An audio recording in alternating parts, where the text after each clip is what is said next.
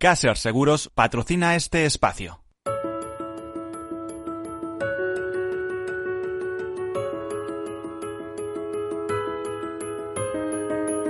Tercer sector, un espacio para la economía social. Un programa dirigido por Miguel Benito.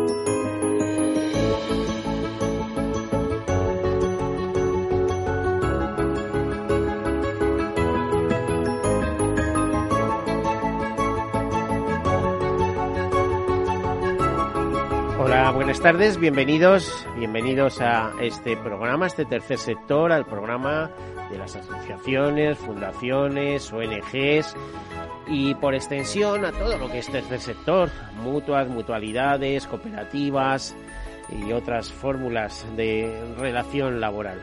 Bueno, ya saben que tercer sector quiere decir que es un sector que no es público, que es privado, que genera beneficios, pero que esos beneficios se reinvierten en el fin fundacional para que fueron, fue pensada esa iniciativa, esa empresa un fin fundacional que normalmente coincide con algo de gran interés social, como puede ser la acción social, la cooperación internacional, la defensa del medio ambiente y tantos, la educación y tantos y tantos otros temas que, que son de interés. Imagínense una pequeña fundación que se constituye para lograr fondos y financiar determinadas líneas de investigación.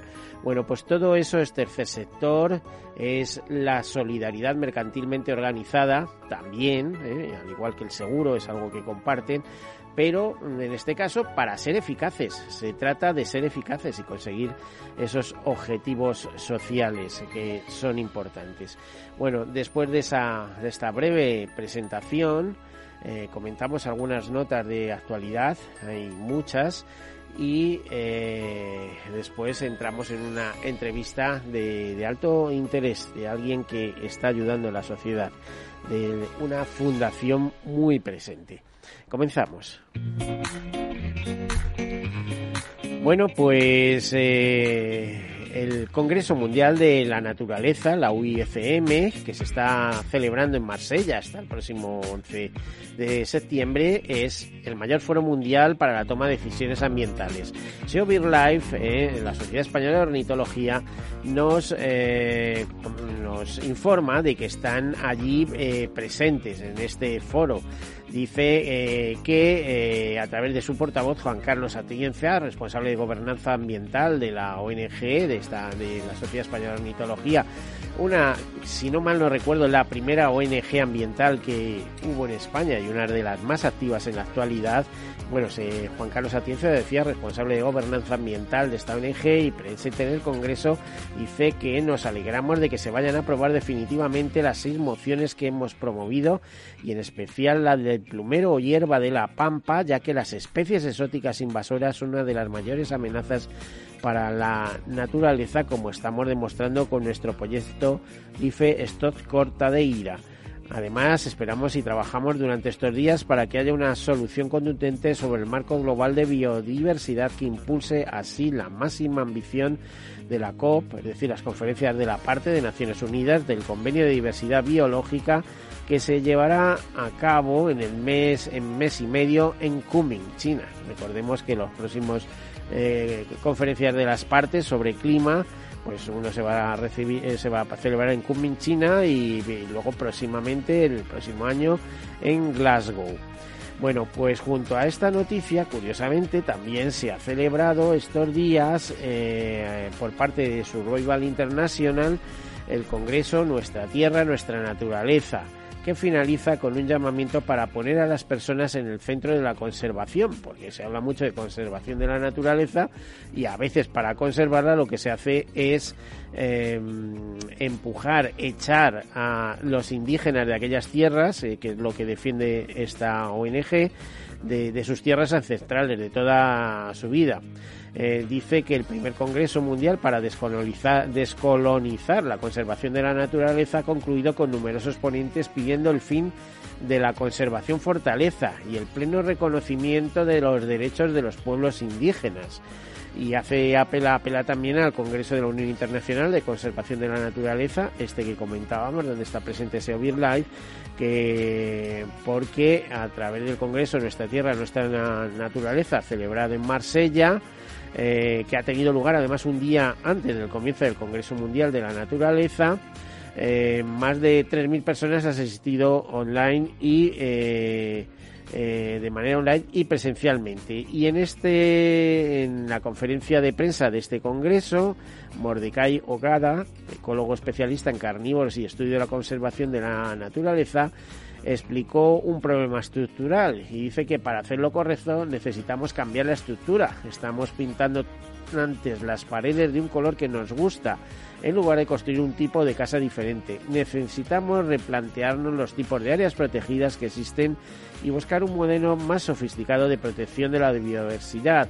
Ahí es donde las grandes organizaciones afrontan un gran desafío porque les resulta muy difícil cambiar sus propias estructuras.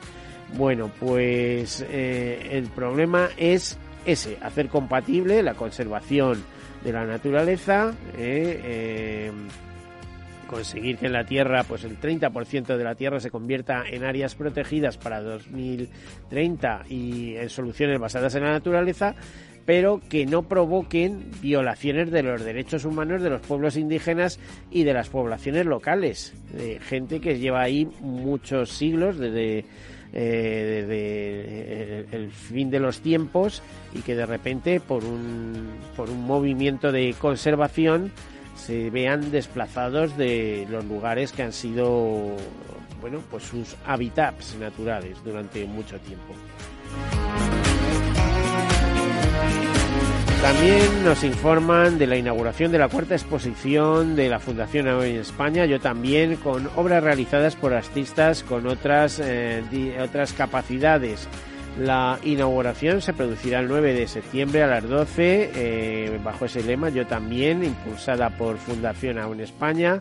Fundación Rastand y Fundación Amas. Esta exposición de arte inclusiva forma parte de la Apertura Madrid Gallery Weekend, uno de los eventos anuales más representativos del arte.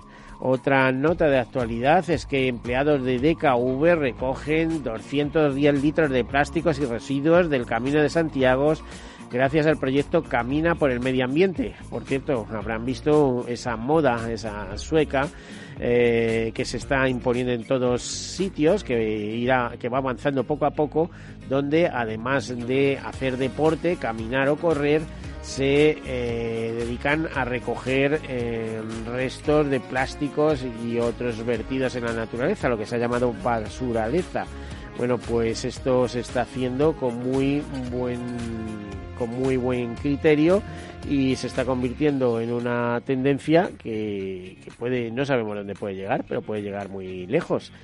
Otras noticias, eh, FESVAL, lo contábamos antes, gracias al apoyo de 107 aseguradoras que han donado 3,8 millones de euros, FESVAL distribuirá 3,6 millones de kilos de alimentos para los más desfavorecidos eh, y todo ello gracias al seguro se enmarca dentro de la campaña Emergencia Alimentaria COVID-19. También Cruz Roja destinará 300.000 euros que ha donado la Asociación Empresarial UNESPA, la Asociación del Seguro, a la ayuda de personas afectadas por la pandemia en la Comunidad de Madrid. Eh, a finales del mes de junio, UNESPA anunció la donación de 3,8 millones de euros en todo el territorio nacional para el plan Cruz Roja Responde frente a COVID-19. 19. Con estos fondos, Cruz Roja ofrece respuestas para facilitar el acceso a una educación integral de niños y niñas en situación de exclusión social, reducir la brecha digital, reforzar la empleabilidad para el acceso a nuevos empleos de personas vulnerables en situación de desempleo y ofrecer apoyo y acompañamiento psicosocial a través del servicio Cruz Roja Te Escucha.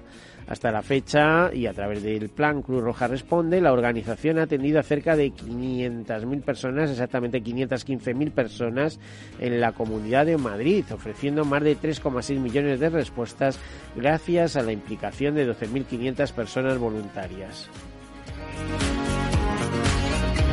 Bueno, y a mediados de agosto, Manos Unidas informaba eh, que 235 millones de personas en el mundo dependen a día de hoy de la asistencia humanitaria para poder sobrevivir. ¿Qué vamos a contar? Estamos viendo, por ejemplo, el fracaso um, anunciado sobre la construcción de un país, de un Estado como puede ser Afganistán y lo que va a suponer, y se está hablando ya de que la la hambruna eh, y los problemas están a la vuelta de la esquina con la retirada de ayuda internacional.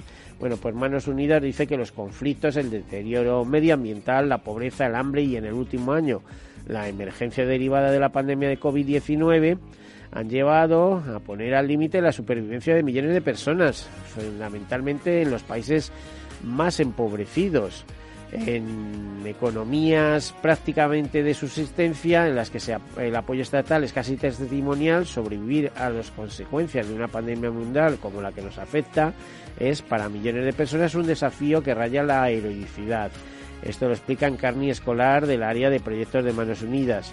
También Carni Escobar cuenta que nuestra ayuda de emergencia nunca llegaría a tantas personas si no llega a ser por el empeño y el trabajo de los socios que conviven con las poblaciones a las que apoyan y acompañan en momentos difíciles. Y, por ejemplo, ven que tras el terremoto del pasado en Haití, el, pasado mes de agosto, eh, nuestros socios trabajan en estos momentos para evaluar la asistencia humanitaria que será necesaria para acompañar a las poblaciones afectadas.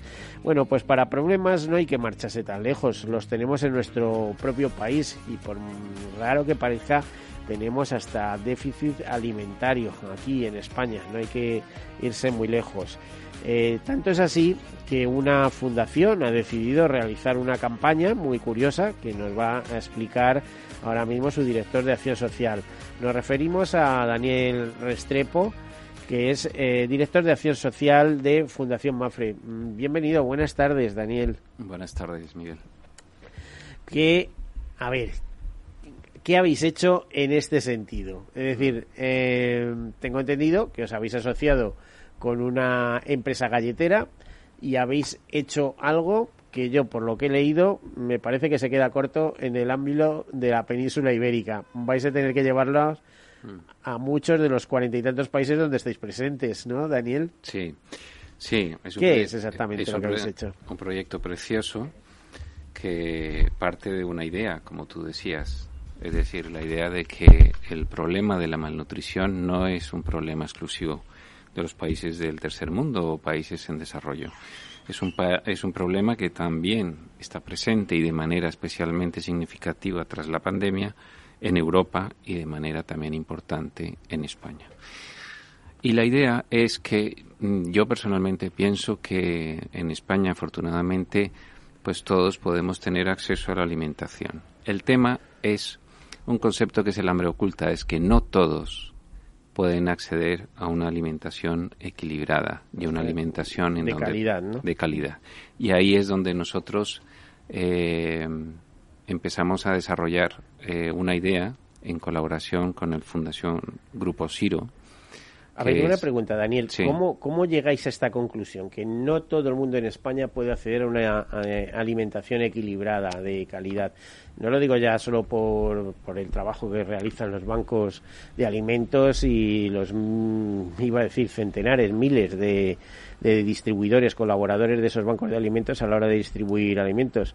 Eh, hay lagunas en, en la alimentación de, la, de, la, de ciertos segmentos de la población en España. Sí, vamos, yo creo que es ¿Os habéis basado en algún estudio para esto? Claro, no, de momento, fíjate, no hay estudios generales eh, que sí que hablan del hambre oculta en el mundo. Hay más de 2.000 millones de personas eh, en todo el mundo que no tienen un acceso a una dieta equilibrada. Y, eh, y estos estudios hablan de más de un 24% de la población menor de 5 años en Europa. Es un estudio de UNICEF eh, tienen esta eh, hambre oculta.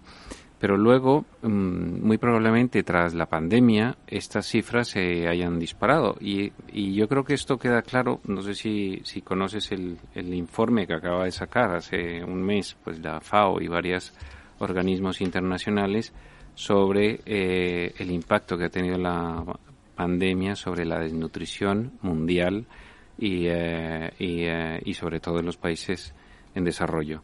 Entonces, y luego la experiencia directa, nosotros estamos colaborando además con la Fundación Española de la Nutrición, en donde queremos abordar este problema desde un punto de vista científico analítico. Vamos a ver qué resultados nos, nos produce la investigación. Pero es evidente, y eso lo veo yo en mi día a día, en mi trabajo diario, que a pesar de la extraordinaria labor que realiza en los bancos de alimentos, que distribuye toneladas y toneladas de alimentos, hay un grupo de alimentos que es muchísimo más difícil de distribuir, que son los productos frescos. Son difíciles de distribuir no solamente por la conservación, que requiere refrigeración, sino además por la caducidad. Es decir, es mucho más fácil eh, dar un kilo de lentejas o de, o de garbanzos que dar eh, un kilo de pescado fresco, ¿no? Y, es ahí donde, nosotros incidimos. Eh, en el caso mm, específico de España, hablamos de malnutrición, no hablamos de desnutrición. Y ahí eh, la idea surgió porque conocimos la extraordinaria labor de la Fundación Grupo Ciro, que estaba desarrollando desde hace tres años, una idea que surgió de ellos de un, de un laboratorio de innovación estaban trabajando en una galleta supernutricional. Pero ellos tenían la idea, de hecho eh, lo están analizando, de implantarla en un país como Guatemala, en donde hay unos índices de eh, desnutrición altos, sobre todo en la población infantil. Y la idea fuerza de la Fundación Grupo Ciro creo que es una idea muy potente. Y es cómo a través de algo tan sencillo y tan cotidiano como una galleta se puede ayudar a combatir la malnutrición. Y la malnutrición es un tema muy importante, porque un niño malnutrido significa que no va a rendir, o sus capacidades cognitivas van a estar mermadas, y no solamente sus capacidades cognitivas, también su salud. Y a partir de ahí, el Fundación Grupo Ciro eh, estaba desarrollando este proyecto en Guatemala, eh, que nosotros apoyamos también, les dijimos, ¿por qué no? ¿Por qué no sacar o adaptar esta fórmula a la población española y, y eh, a través de este, de este medio colaborar a que las familias que en estos momentos estén sufriendo esa hambre oculta puedan suplir las deficiencias nutricionales a través de esta galleta y de ahí surgió la galleta nutricional de Fundación Grupo Ciro y Fundación Mafre. Eh, creo que en las distintas notas que hay por ahí se habla de las características de esta galleta. Tiene vitaminas de todo tipo, minerales, en fin, montones. Vamos, para comprarse en la farmacia, digamos, casi, ¿no? Sí. Bueno, la primera particularidad es que esto es una galleta que se va a regalar, no se va a vender. Eh, la segunda particularidad es que está desarrollada por un grupo español con amplísima experiencia en este tipo de productos y con una altísima calidad, que es el Grupo Ciro. Y además ha sido desarrollada por científicos españoles.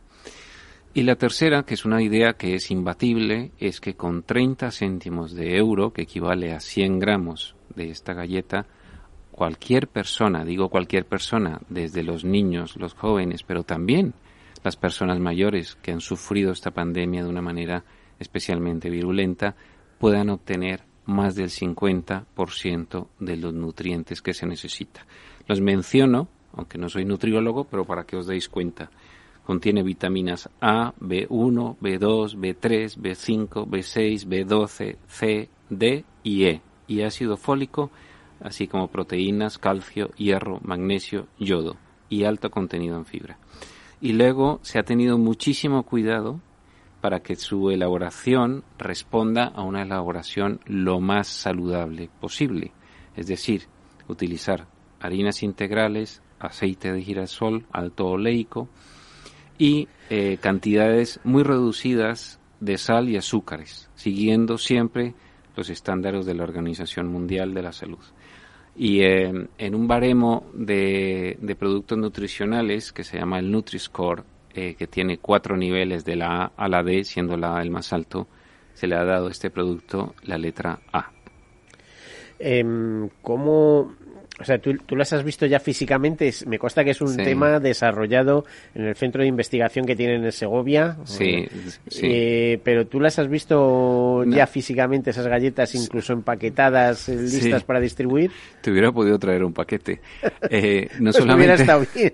no solamente las he visto, sino que las he probado. ¿Y qué tal saben? Porque... Saben muy bien. Es decir, el, el grupo Ciro, que eso lo he visto yo, tienen un departamento de prueba de productos alimentarios en donde involucran no solamente a expertos, sino que involucran a personas de la calle, y han incluso hecho una a especie de prueba oculta y de aquí hay cuatro galletas, ¿cuál le gusta más? Sí, ¿no? Algo de y, esto. eh, y la clave es que guste, porque si es una galleta que no gusta, pues los niños ¿De gran tamaño cómo es? No, es una galleta pequeña, eh, van en paquetitos de cuatro. Es una lástima porque te hubiera podido traer un Y, paquete. y- y cuatro eh, son 100 gramos, por ejemplo. Eh, yo creo que 100 gramos son dos paquetitos. La idea es tomar eh, un paquetito por la mañana al desayuno y un paquetito en la merienda. Y bueno, tiene el aspecto de cualquier galleta normal y, y el sabor de cualquier galleta normal. Pero bueno, pues con esa extraordinaria ventaja que, que yo creo que puede ayudar mucho a, a combatir esa malnutrición, con un, con un aspecto que es importantísimo y es que es de fácil transporte y de fácil conservación y de caducidad. Hablo de memoria, yo creo que tiene una caducidad de varios meses, de muchos meses, no sé si es de un año. Un año, dos años, Claro, puede ser. Tampoco... y, y yo creo que eso es una ventaja enorme. Eh, y ahora me- nos vas a contar, nos tenemos que ir a publicidad, pero nos vas a contar dentro de un momento cómo es vuestra relación mm, con el Grupo Siro y por qué Fundación se, Fundación Mafre, que está en muchísimas cosas, eh, a mí me encanta, es decir, eh, aquello es un descubrimiento continuo cada vez que te pones a bucear dentro de la Fundación, eh, llega a, a relacionarse con Grupo Siro y a comprometerse en lo que os hayáis comprometido, que ahora nos explicas. Eh, no sé, no sé cómo, vamos, si eres capaz de explicarlo así rápidamente. Sí, bueno, Grupo Eh, Siro, Siro, es un- ¿cómo lo conocéis? El Pues- Grupo Siro es ¿O es un- que lo tenéis vosotros como asegurados? Eh, no, bueno, habrá un poco de todo, ¿no? El Grupo Siro es una empresa de sobra conocida, pero es una empresa de sobra conocida que se caracteriza por un tema muy importante para nosotros. Es una empresa que aplica la responsabilidad social a todos sus procesos. Es quizás la empresa española que más número de personas con discapacidad emplea en sus fábricas. Bueno, ahí lo dejamos Mm. y luego nos lo continúas explicando. Gracias, Vale, Daniel. vale. Una breve pausa, enseguida continuamos.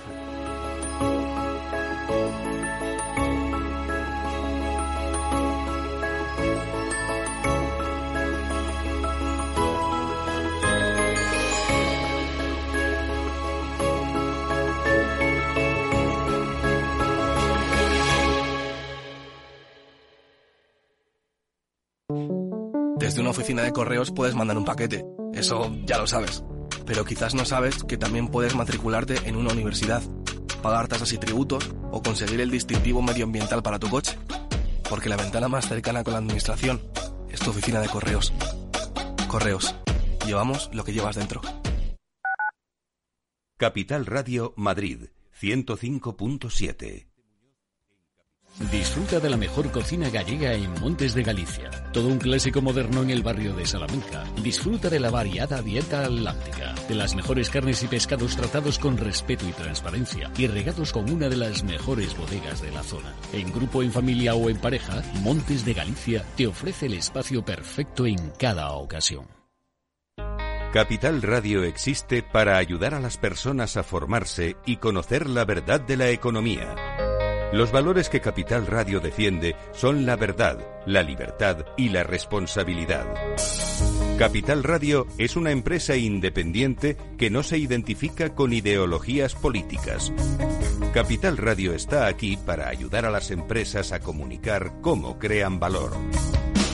Capital Radio apuesta por empresas sostenibles, transparentes y comprometidas con la sociedad. ¿Y tú? ¿También quieres trabajar por un mundo mejor? Aquí tienes tu sintonía. Capital Radio, con la gente que aporta y no se aparta.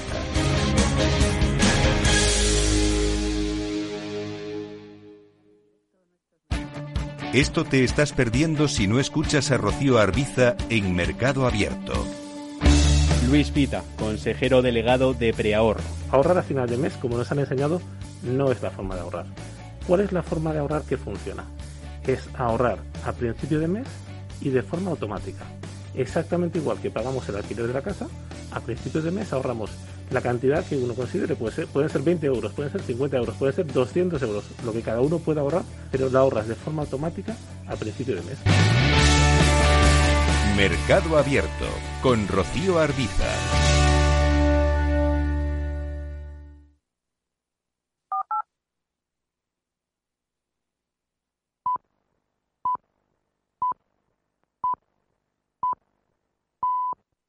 Tercer sector, un espacio para la economía social. Un programa dirigido por Miguel Benito.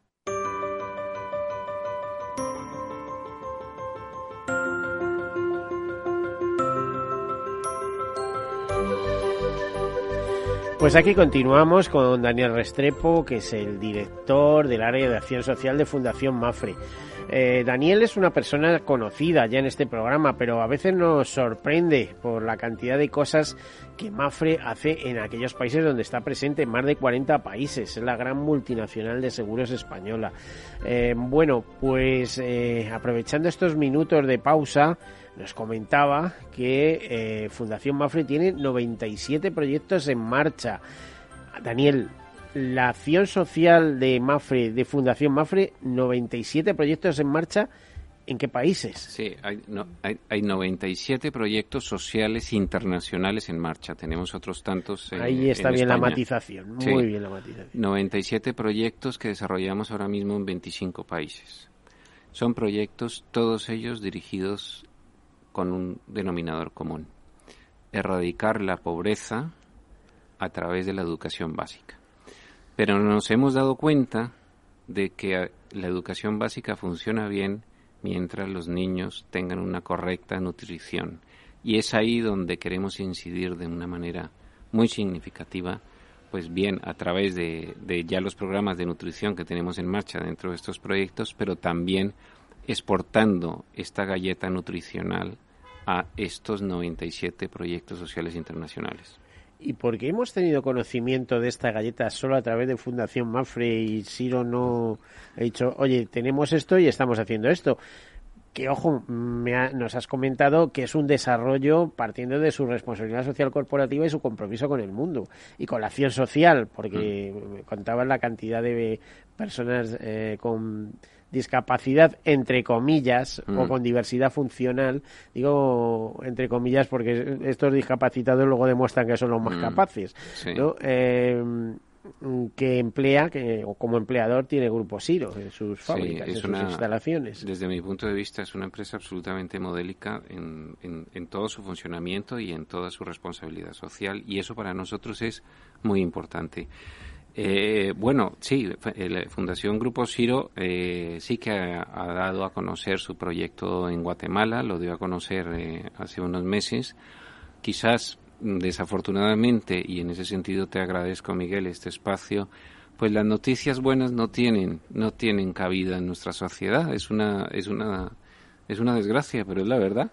Entonces, eh, no ha tenido, no tuvo, no tuvo mucho eco. Ellos- Yo veo el tema de los botellones, hay a- cadenas, y voy a citar alguna antena 3 que comienza a veces informando de eso, pero bueno, eh, mira, Grupo Siro descubre Sí, o, sí. o patenta una galleta capaz de acabar con el hambre en el mundo. Sí. Esto no lo he visto. Eh, Claro, y las buenas noticias parece que no venden, pero bueno, así es la sociedad en la que nos ha tocado vivir. Pero ellos llevan, insisto, llevan ya varios años, dos o tres años, trabajando en este tema y en colaboración además con otras instituciones, en el caso concreto de Guatemala, con Fundación H&M, por ejemplo, que yo creo que también es una institución eh, importante y ejemplar, con Cáritas en Guatemala con, y con otras organizaciones que, que colaboran con ellos, ¿no?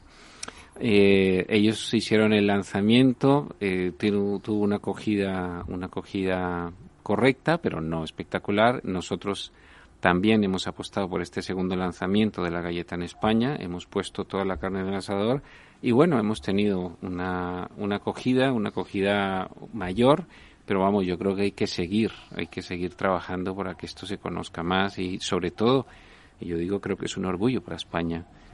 España siempre se ha caracterizado, y lo digo yo com- como colombiano, y puedo hablar libremente en ese sentido, España creo que es un país profundamente solidario. Siempre lo ha sido y siempre lo será. Y esto yo creo que es una demostración de ello, ¿no? Pues da gusto oírte.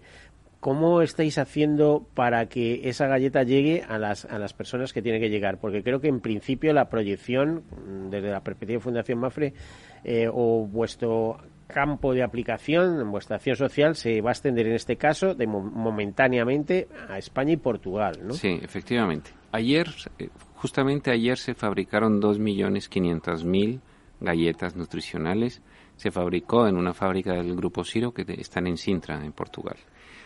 Eh, dos de millones de estas galletas se van a distribuir en España gracias a la colaboración de una entidad que tú mencionaste al principio, de FESBAL, la Federación de Bancos de Alimentos de España. Se van a distribuir de una manera simultánea en 55 bancos de alimentos de toda España, en todas las provincias, eh, a partir del día 21 de septiembre. Esto además, eh, toda esta logística es una logística completa que nosotros desarrollamos a través de un proyecto que se llama C Solidario, que justamente promueve la solidaridad en todos los ámbitos. Eh, también se va a repetir en Portugal, con la infraestructura de bancos de alimentos de Portugal. Y luego vamos a montar toda la potencia de nuestro voluntariado, tanto en España y Portugal, para que no solamente colaborar en que los bancos de alimentos puedan dar salida a, este producto en su distribución, sino también para permear eh, una parte de la tirada de estas galletas a otras pequeñas entidades sociales que a lo mejor pues no tienen un acceso directo a bancos de alimentos. Así es que esto yo creo que va a ser un reto logístico muy importante que se desarrollará a partir del 21 de septiembre, que yo creo que culminaremos a partir de la primera semana de octubre. ¿Cuántos, voluntarios tenéis? Y bueno, yo sé que son muy activos y además son el alma de la empresa hoy en día, ¿no? Efectivamente, sí. Bueno, eh, en, eh, nosotros eh, tenemos un voluntariado que tiene una, unos criterios muy estrictos de medición y de gestión antes de la pandemia eh, teníamos, superamos los 11.500 voluntarios en todo el mundo. Además es un voluntariado que se desarrolla fuera de horario laboral, eh, en alguna ocasión dentro, pero, eh, pero por línea general fuera. Y la pandemia, mm, al reducir las acciones presenciales, incluso la presencia de los empleados de Mafre en las oficinas, pues nos redujo ese, ese corpus de voluntarios, ¿no? Pero bueno, nosotros contamos con una fuerza de voluntariado extraordinaria, muy, muy involucrada y muy comprometida y estamos profundamente de, orgullosos de este voluntariado. Por cierto, eh, aparte de Península Ibérica y América Latina, que es donde mayor presencia tenéis, ¿en qué otros países estáis desarrollando programas de acción social? Hmm. Puede ser Filipinas, eh, puede ser Malasia, puede ser... Eh, que estáis en muchos sitios, Turquía, en fin. Sí, sí, estamos justamente, estamos por ejemplo en Estados Unidos, donde también hay carencias sociales, además su modelo social es un modelo mucho más complejo que el europeo. Estamos en Italia, por ejemplo, estamos en Indonesia, vamos a empezar ahora con Indonesia, estamos en Filipinas, en Turquía, en Alemania, en todos aquellos países donde MAFRE está presente, pues la idea es que también Fundación MAFRE, a través de proyectos sociales, lo esté. Mm. Eh, ¿Alguno en especial que de la cual estéis especialmente orgullosos? es una pregunta al director de Acción Social. ¿Algún proyecto dices internacional? Sí, alguno de esos proyectos que tenéis que estáis, eh, repito, especialmente, aparte del nutricional, eh, que me parece increíble, mm. increíblemente eh, bonito. Sí. Pero... Pues mira, te hablo mm, puedo hablarte de uno de los de los grandes que es un centro comunitario que hemos hemos creado hace hace más de, de cinco o seis años, en, eh, no, seis años no, más de siete años, 2000, 2014, 2014 eh, un centro comunitario en un barrio periférico del DF, de México DF, que es el, en Santa Fe. Y eh, hemos hecho allí un centro comunitario que en colaboración con la Universidad Panamericana y que desarrolla una labor extraordinaria a todos los niveles, no solamente desde el punto de vista nutricional. Tenemos allí un comedor que, da de comer a 300 niños todos los días y les hace un seguimiento absolutamente eh, permanente de su situación nutricional a más de 300 niños del barrio, pero tenemos actividades de apoyo escolar para estos niños, apoyo psicológico para las familias, apoyo legal, apoyo médico, actividades lúdicas, etcétera. Yo creo que el centro comunitario de Mafre en, en, México es, es, un centro modélico y esperamos que podamos continuar irradiando eh, la acción social desde este desde este punto. Podría hablar de muchos proyectos más, pero te diría que muchos centros sociales de esos hacen falta en muchos países de América Latina, efectivamente, Brasil también, etcétera. Sí, efectivamente. Eso será costoso mantener todo aquello, claro. Muy costoso, absolutamente, muy costoso. sí, sí, sí, sí. Bueno, pero hacéis muchas cosas con los medios que tenéis en fundación, ¿no? Bueno, lo intentamos. Yo creo que lo importante es eh, tener mucha coherencia en lo que hacemos. Por eso digo que lo de, lo de nutrición es importante porque con buena nutrición garantizamos educación básica y con buena educación garantizamos también empleo, que es otra de nuestras preocupaciones, aunque nosotros ponemos el fondo en el foco donde los proyectos son más acuciantes, el caso de empleo sobre todo en España, pero yo creo que al final lo que nos mueve es una idea que es construir un futuro más humano en una sociedad que, que, vapuleada por esta pandemia y en estos momentos de reconstrucción, en donde yo creo que la vida es lo más importante, ¿no? Y yo creo que toda nuestra actividad va orientada de una forma coherente y sistemática hacia ello. Exprimimos el euro eh, todo lo que podemos y tratamos de que nuestros socios locales, y eso para nosotros es muy importante, sean entidades sociales de carácter local, porque yo creo que muchas de estas entidades son las que más ayuda necesitan y además son las que mejor conocen el terreno donde trabajan. A ver, has dicho una cosa muy bonita eh, por parte de Mafre, de Acción Social de Mafre, ¿no? Construir un futuro más humano. Pero esto es compartido dentro de la cultura de la empresa. Yo creo que en Mafre sí, absolutamente. yo sé que vuestro presidente es un entusiasta de estas cosas. Además, suele, suele decir que el dinero que gasta en fundación y tal es el dinero mejor invertido. Sí, sí, pero es que además yo creo que, sinceramente, creo, la única salida que tiene ahora mismo la humanidad es, es ser más humano. Es decir, no podemos, y esto es un tema personal mío, no, podemos no, ser humanos. Más tecnología, más no sé qué, más no sé cuánto, ¿no? ¿Eh? Y en ese sentido la tecnología... Arrinconando a los humanos, por, un lado. la tecnología es maravillosa, bien empleada. Mal empleada es, es tremenda, ¿no? pero yo creo que ahora mismo tenemos la responsabilidad como seres humanos y como sociedad, pues de que, de, de que, de que lo que estemos construyendo, a pesar de, de, las, de la situación compleja que, que yo creo que está atravesando el mundo, tienda hacia ese futuro más humano. Y yo creo que sí que sí que hay una cierta concienciación de grupos, de personas, etcétera, de ir por ese camino, ¿no? Desde luego nosotros lo tenemos muy claro. Y Mafre, y hablo en nombre de Mafre, que yo soy soy de Fundación Mafre, es una, una empresa profundamente humana, es decir, es una, una empresa que está preocupada por la persona no solamente como empleado, sino también como cliente. Y eso es la cultura que nos ha movido en los últimos vamos, 40 años, o, bueno, en los últimos, en los 75 años de existencia de Mafre. Más, más de 75 años, pero desde que, el año 1933, si no me equivoco. Pero que se ha reforzado de una manera muy especial en los últimos 50 años. Y eso es, yo creo que ese es el modelo cultural de la empresa y el modelo cultural de éxito. Porque yo creo que al final lo que queda es el ser humano, es el centro de todo. Y aparte que sí, es, es ahí, pero hay, y además el ser humano en muchísimas cosas eh, tiene problemas como por ejemplo el acceso a la tecnología, pero es que hoy en día, pues, lo estamos viendo en la propia sociedad española, el no acceder a la tecnología supone no poder acceder eh, realizar diversas gestiones importantes y necesarias con las administraciones, ya sea la agencia tributaria, ya sea la seguridad social, ya sea arreglar un paro, ya sea arreglar, o sea, es decir, em, como seas un indigente digital, eh, estás perdido. Efectivamente, ahí hay un problema que es la brecha, la brecha ¿eh? digital. Efectivamente, nosotros, por ejemplo, ahí en, en voluntariado estamos colaborando en un proyecto de voluntariado precioso, que es un, proyecto que desarrollan la Fundación Mujeres y Fundación Cibervoluntarios con el apoyo de, de la parte social de Google que se llama Digitalizadas. Y la idea es colaborar a que las mujeres en un ámbito rural puedan tener acceso a la, a la tecnología y pueda y se pueda evitar esa brecha digital. Ahora, sin duda es un problema la brecha digital, es un problema que, que, es preocupante, no solamente en España. Y en España, por ejemplo, en el ámbito rural, pues eh, eh, creo que es un tema a tener muy en cuenta, pero en, en Latinoamérica también, ¿no?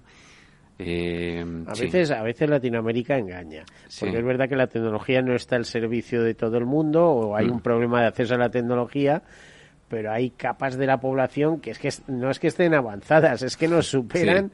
eh, bueno, eh, hay auténticas élites que Sí. están en, en- en primera línea. ¿no? Sí, sí, es curioso. Yo he visto algún informe últimamente en donde habla que la penetración de Internet en Latinoamérica es altísima, incluso mayor que en, que en. Europa. El problema es, eh, efectivamente, eh, hay una penetración alta, pero luego mm, bajándolo a tierra, es decir, el acceso, por ejemplo, a, a equipos, el acceso a, a cobertura, etcétera, se complica en, ciertos sectores de la población. ¿no? Eso es lo que hace que el español sea un idioma importante en la red, ¿no? Sí. Probablemente después del chino y el inglés es, es el, el español, el, el- el Sí, idioma. sí, Pero si toda la población eh, que habla en español tuviera acceso a la tecnología, bueno, sería la bomba, ¿no? Sí, sí, sí, pero es un tema importante, sin duda. Bueno, mm, seguimos, ahí que darle una vuelta a la galleta. ¿eh? Hemos Bueno, hablado de la distribución. ¿Cuándo, que- cuándo va a empezar la FESVAL, la, la, la Federación Española de Bancos de Alimentos, a coordinar esa distribución entre sus bancos Sí, de bueno, alimentos y ya- entre Ya, está, sus... ya, ya estamos preparados y, el, y las dos millones de galletas salen el 21 de septiembre en camiones y están listos ya los bancos para recibirla. Yo creo que esta, esta es una primera fase, es decir, yo creo que es el ¿Es primer... un experimento o es algo más que un experimento? A ver, de, es la, una prude- primera prueba. la- la la prudencia siempre dice vamos a ver cómo funciona, pero vamos, yo creo que esto es el primer paso de, de un paso de una regularización que, que se irá viendo en el tiempo, ¿no? Y de, como digo yo, un salto internacional que yo creo que deberíamos dar, que ahí tendríamos que, que ver pues otros temas logísticos de cómo se fabrica, dónde se fabrica, etcétera. Grupo Ciro tiene fábricas en Latinoamérica, eh, no sé exactamente en qué países, pero por ejemplo tiene fábrica en México y bueno, esa es otra de las facilidades que tenemos para, para desarrollar este producto. O sea, es decir, que si el experimento sale bien en España, ¿no? Para Mm. Eh, personas que deben re- eh, que reciban este refuerzo nutriza- nutricional, tanto por sabor porque como porque los efectos queden demostrados, Mm. la experiencia se llevaría a distintos países de América Se Latina. escalaría, sí, yo creo que se escalaría. Siempre con vuestra sería- colaboración, ¿estarías ahí, Daniel, eh, Hombre, brindando nosotros- el área de acción social de Mafre para que apoyara Sí, esto? nos- a nosotros nos encantaría. El- la, la galleta está fabricada por el grupo Ciro. Tenemos magníficas relaciones y yo espero que esto sea un matrimonio para muchos años. Desde luego, eh, nosotros por hacer el bien no competimos y vamos a estar allí de cualquier forma, porque creemos que es algo que es muy importante para, para llegar al mayor número de niños y de alguna manera voy a decir una cosa pretenciosa, pero lo voy a decir, colaborar en salvar una generación que se puede quedar atrás por, por problemas de desnutrición agravados por la pandemia. También puede tener un uso comercial teniendo en cuenta que en determinadas circunstancias pues se necesita un tipo de nutrición, a ver, que pese poco, pero que pueda ser llevadera. Estoy hablando de excursionistas, montañeros, eh, para el ejército, en, eh, Sí. las raciones, Bueno, ahí- para, ahí- para gente que hace de deportes eh, extraños y se pierde eh, por tiempo, para enfermos en los hospitales, para, para gente que tiene miedo a comer y, y necesita nutrirse con algo que sea eh, tan fácil como mojar en leche o incluso en agua y se pueda disolver, ¿no? En Sí, fin, puede tener un buen recorrido comercial también. Sí, ¿no? sí, ahí nosotros no entramos porque nosotros vamos a lo solidario. No sé si luego tendrá, no creo, vamos, no lo sé. Eh, deriva. Habrá que preguntar al grupo producto. Siro, pero ya en Sí. otra línea. Sí, pero fíjate, el tema de la galleta es interesante porque eh, tiene derivas que pueden ser interesantes y es explorar en qué otro tipo de alimentos cotidianos se puedan introducir estos, estos, estas vitaminas y estos nutrientes, ¿no? E incluso hablaba yo con el grupo Ciro de decirle, oye, pues pueden- se pueden incluir en estas tortitas de, de arroz o de, de estas O tortitas sea, que, que vayan en otros formatos. que por va en otros formatos que, que a lo mejor eh, son, no sé, más fáciles de transportar o incluso eh, ma- eh, o sea, se incluye también sectores de población que vayan más a ese producto, bueno, no lo sé. Pero, pero bueno, la idea fuerza yo creo que es magnífica y, es imbatible en cuanto a sencillez y contundencia. Daniel, eh, yo te he hablado antes de qué, eh, de qué proyecto estabais más orgullosos, pero ahora mismo de los que tenéis en marcha, alguno destacable o alguno que penséis poner en marcha próximamente, que tengáis, eh, que ya se esté cociendo, esto en 15 días va para adelante. Bueno, eh, pues, es difícil esa pregunta. ¿eh? Yo, yo creo que... tenemos tanto que es... Cuando tienes tres lo tienes clarísimo, pero si hay 97 proyectos y algunos más que habrá preparados, pues... Sí, de, yo creo que me siento orgulloso de, de varios. El proyecto de Solidario creo que es un proyecto emblemático. Es un proyecto que empezamos en España para canalizar recursos y todo el mundo nos decía como una fundación con presupuesto propio pide dinero y es que entendemos que, que, nosotros invertimos dinero, pero también tenemos la capacidad de involucrar a otras personas, a otras entidades y a otras empresas a ayudar, ¿no?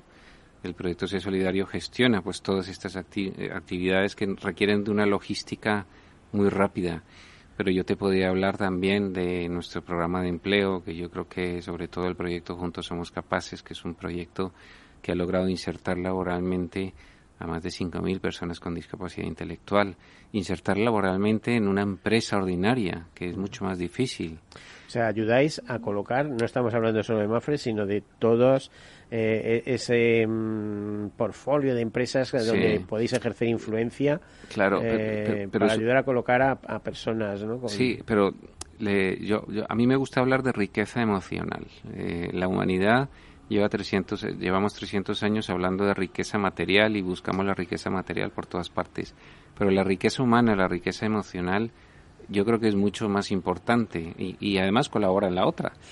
Y eh, es decir, eh, lograr convencer a una empresa, y además muchas veces son empresas medianas y pequeñas, de que al contratar a una persona con discapacidad psíquica o enfermedad mental se está generando riqueza, es extraordinariamente satisfactorio, sobre todo porque luego lo comprueban.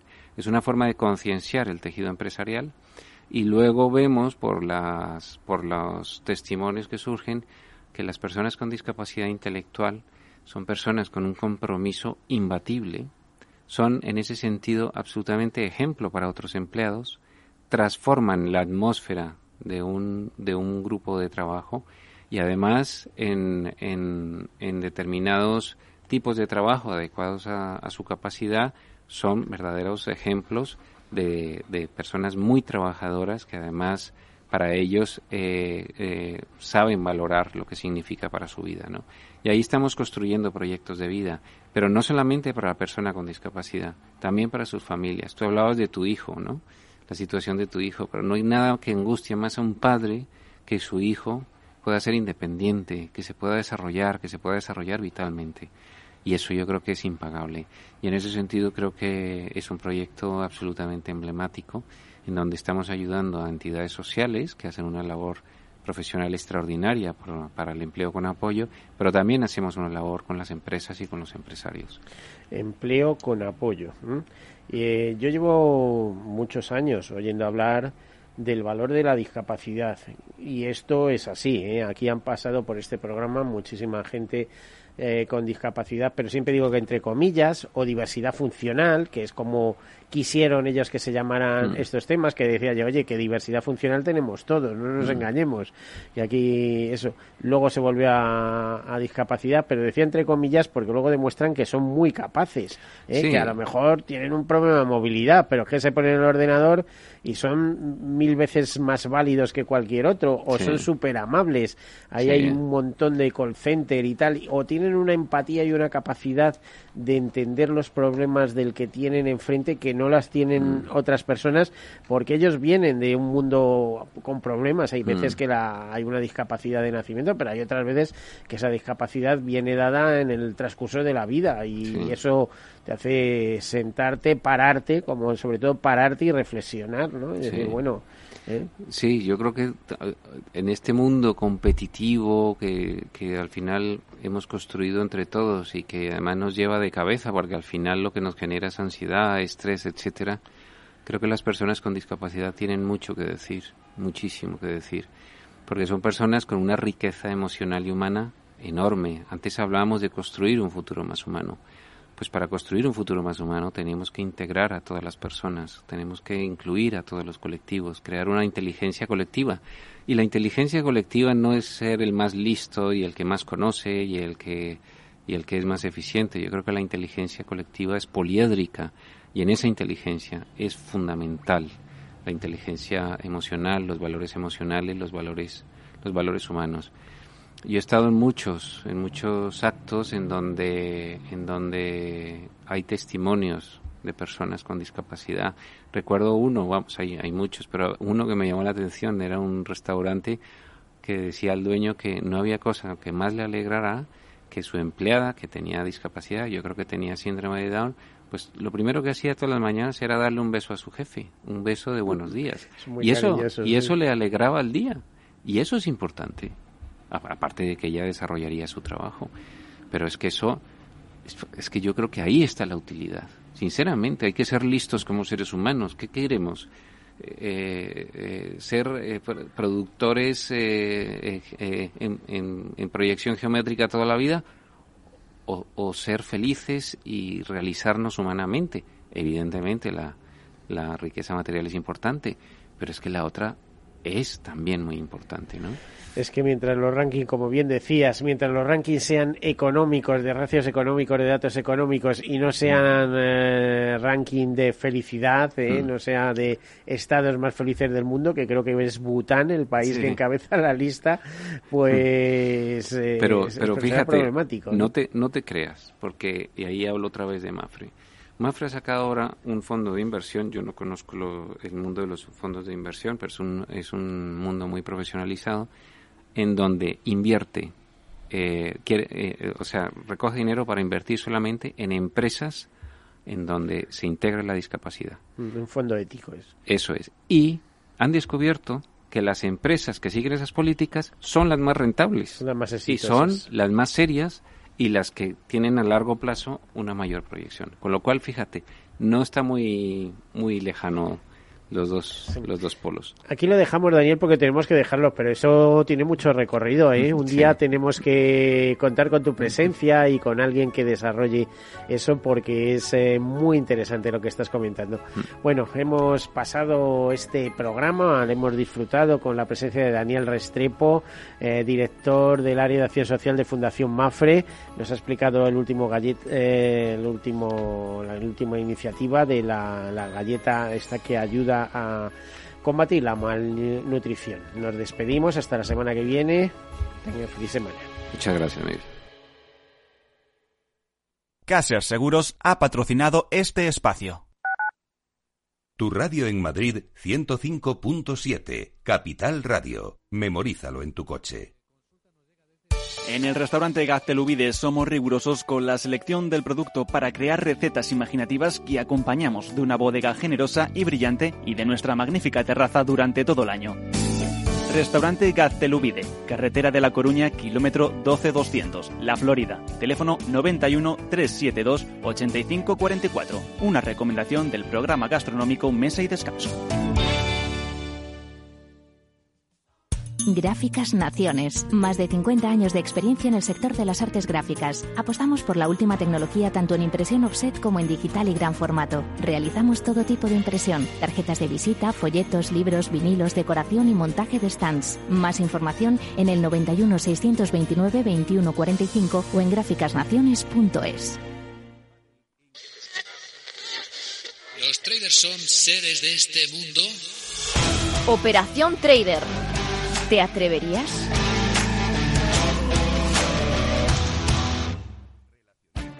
Esto te estás perdiendo si no escuchas a Rocío Arbiza en Mercado Abierto.